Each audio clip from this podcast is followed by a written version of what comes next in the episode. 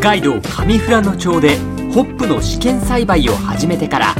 今年でちょうど100年。今回は今しか飲めない特別な味わいのビール札幌クラシック富良野ヴィンテージのお話。札幌ビール北海道工場の醸造部長が通常のクラシックとの作り方の違いなど解説します。聞けばビールが美味しくなること間違いなしのホップアワー。今日もビールを片手に美味しい話つまんでいってください。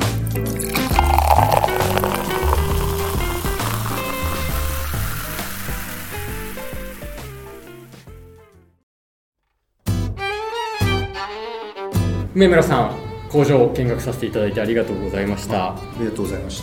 た。こんな風になってるんですねっていうのを初めて見させていただいたんですけどどうですか？工場見学一般の方もいらっしゃいますけど、どんなリアクションされますか？皆さん。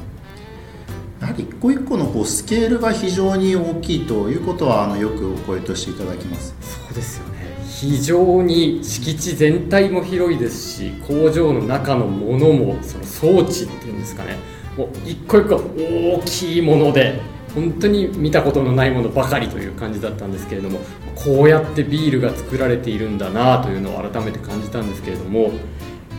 これから今回ちょっと伺っていきたいのは秋だけの味札幌クラシックの富良野ヴィンテージについてなんですけれども例年だといつ頃からこの醸造が始まるんですか？8月の、えっと、下旬から、え9月の上旬に仕込みを行う形で、えっと、毎年予定してますけれども、はいあの最終的にはその生ホップを収穫して使用するっていうところがありますのでえホップの育成状況育ってる育ち具合をですね、えーまあ、上富良野町に研究所がありますけれども、まあ、そちらの研究員のものに補助を確認していただきながらですねえ最終的には仕込みの日付をこう確定していくといった形になってます。今おっしゃいましたけど富良野ヴィンテージは通常のビールと違うのはその生ホップを使うっていうところがやっぱり一番大きな違いです一番大きな違いは生ホップを使用しているといったところですね。生ホップを使うと何が普通のクラシックと変わるんですか？あの使用の方法という形であのホップの香りをつけたいので、えー、と先ほど沈殿層の方にこう添加するということを現場でお話ししたんですけれども、はいえーまあ、そういったこともありますけれども、まあ、普通のクラシックと比べると非常にこうですねホップの香りがですね、えー残ってるといったところともう一つは生のままあの使用するということで、まあ、通常は熱を加えることによって、まあ、あの残らないそういったホップの、えー香りがですね、えきちんとビールに、えつけられるそんなところが、えー素晴らしいところかなと思ってます。通常のものは熱を加えて使っている。ただフラノヴィンテージは生ホップを使うということでん形としてはペレットにはならないってこと？ペレットにはならないです。もうそしたらあの休暇のまんまっていうことなんですか？えっとまあ、カッターがあってですね、はい。でそちらの方に、えっと、入れてこう粉砕してですねバラバラになった状態で添加をしています。はあ。そうすると全然やっぱり仕上がりが違ってくるわけですか？そうですね。あとはホップの休暇のままですと、はい。まあ、あの先ほど現場で見ていただいた、えっと、熱い、えー麦汁をこう冷やす時にこうプレートを使用したりとかしたと思うんですけれども、まあ、そういったところにこう詰まってしまう懸念があったりとかあと香りの成分がこう十分に抽出できるのか心配といったところもあってですね、えー粉砕しているといったところがあります。あなるほど。より抽出とかをしやすくするようにそういう形にしている、はということなんですね。どうですか？ちょっと他の通常のクラシックとかとはその違う仕込み方をするわけですけど工場の方でもおいよいよこの季節だなとかなんかそういう雰囲気みたいなものもあるわけですね。そうですね。もう8月に入ってくると、まあ、徐々に徐々にえー準備をしていきますけれども、まあ、あのホップ庫もですねあのす今日はあのホップが少しあの少ない状態でしたけれども、はい。えー8月ですとまだまだたくさん埋まってるんですけれどもあの段ボールとかをこうどんどん移動させて生ホップがどんどんこう入ってきた時にこう保管できるスペースを確保し始めるところからあもうちょっとこの季節が来たのかなとこうみんな感じるのかなと思います。あそうですか。難しさみたいなものって他のビールと比べた時に何かあるんですか？あの良さでもありますし、まあえー、難しさでもありますけれども、まあ、黒ラベルとか恵比寿は、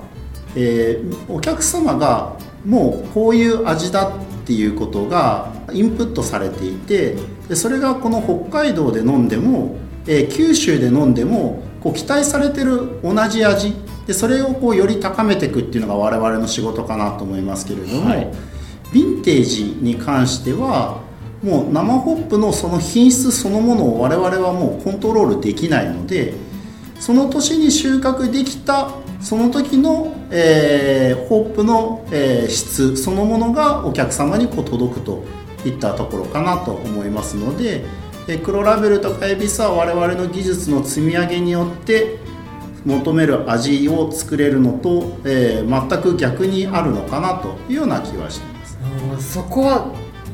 何でしょう工場の方にとってもなんか楽しみな部分もあるんですかね。今年はこんな仕上がりになったかみたいなこともあるのかなと思うんですが。あおっしゃる通りですね。あそうですか、はい、ですので、えー、私どもも、えー、今年の、えー、香りはこうだねとか。はい、でそれはあの休暇の時にも、えー、そういう話をして先ほどの卸の駅もそうですし貯酒の駅だとか。あとはろ過した時もあの飲むんですけれどもあ今年はこういった特徴があるね。あやっぱりこれが顕在化してるとかあこの香りはなくなったねとかですね。そういったのも、まあ、我々としては非常にこう楽しみながら作ってるといったところになります。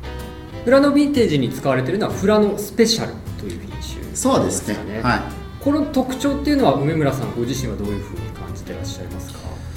そうですね。フラノスペシャルにつきましてはえー、っと先ほど申し上げたようなこうグリーンな香り、え、もありますけれども、まあ、ややウッディな、え、香りもあるといったところで、まあ、あの非常にですね特徴のある、え、ユニークなホップかなと思っております。一般的にはこう育種にはですねこう10年ぐらいかかるというふうに言われてるそうなんですけれども、まあ、あのこのホップに関してはま非常にこう有料だったということで、まあ、開発にもですね、えー、もう少し短い期間で、えー、確立したといったところもありますので、まあ、弊社としても、ま、かなり一押しの、えー、品種になります。あそうですか特にただ今年北海道もものすごい暑かったもう記録的な暑さになりましたけどホップのその生育みたいな部分に影響とかはなかったんですか？そうですねあの今年は記録的に暑くてあの私どもも心配してたんですけれども、はい、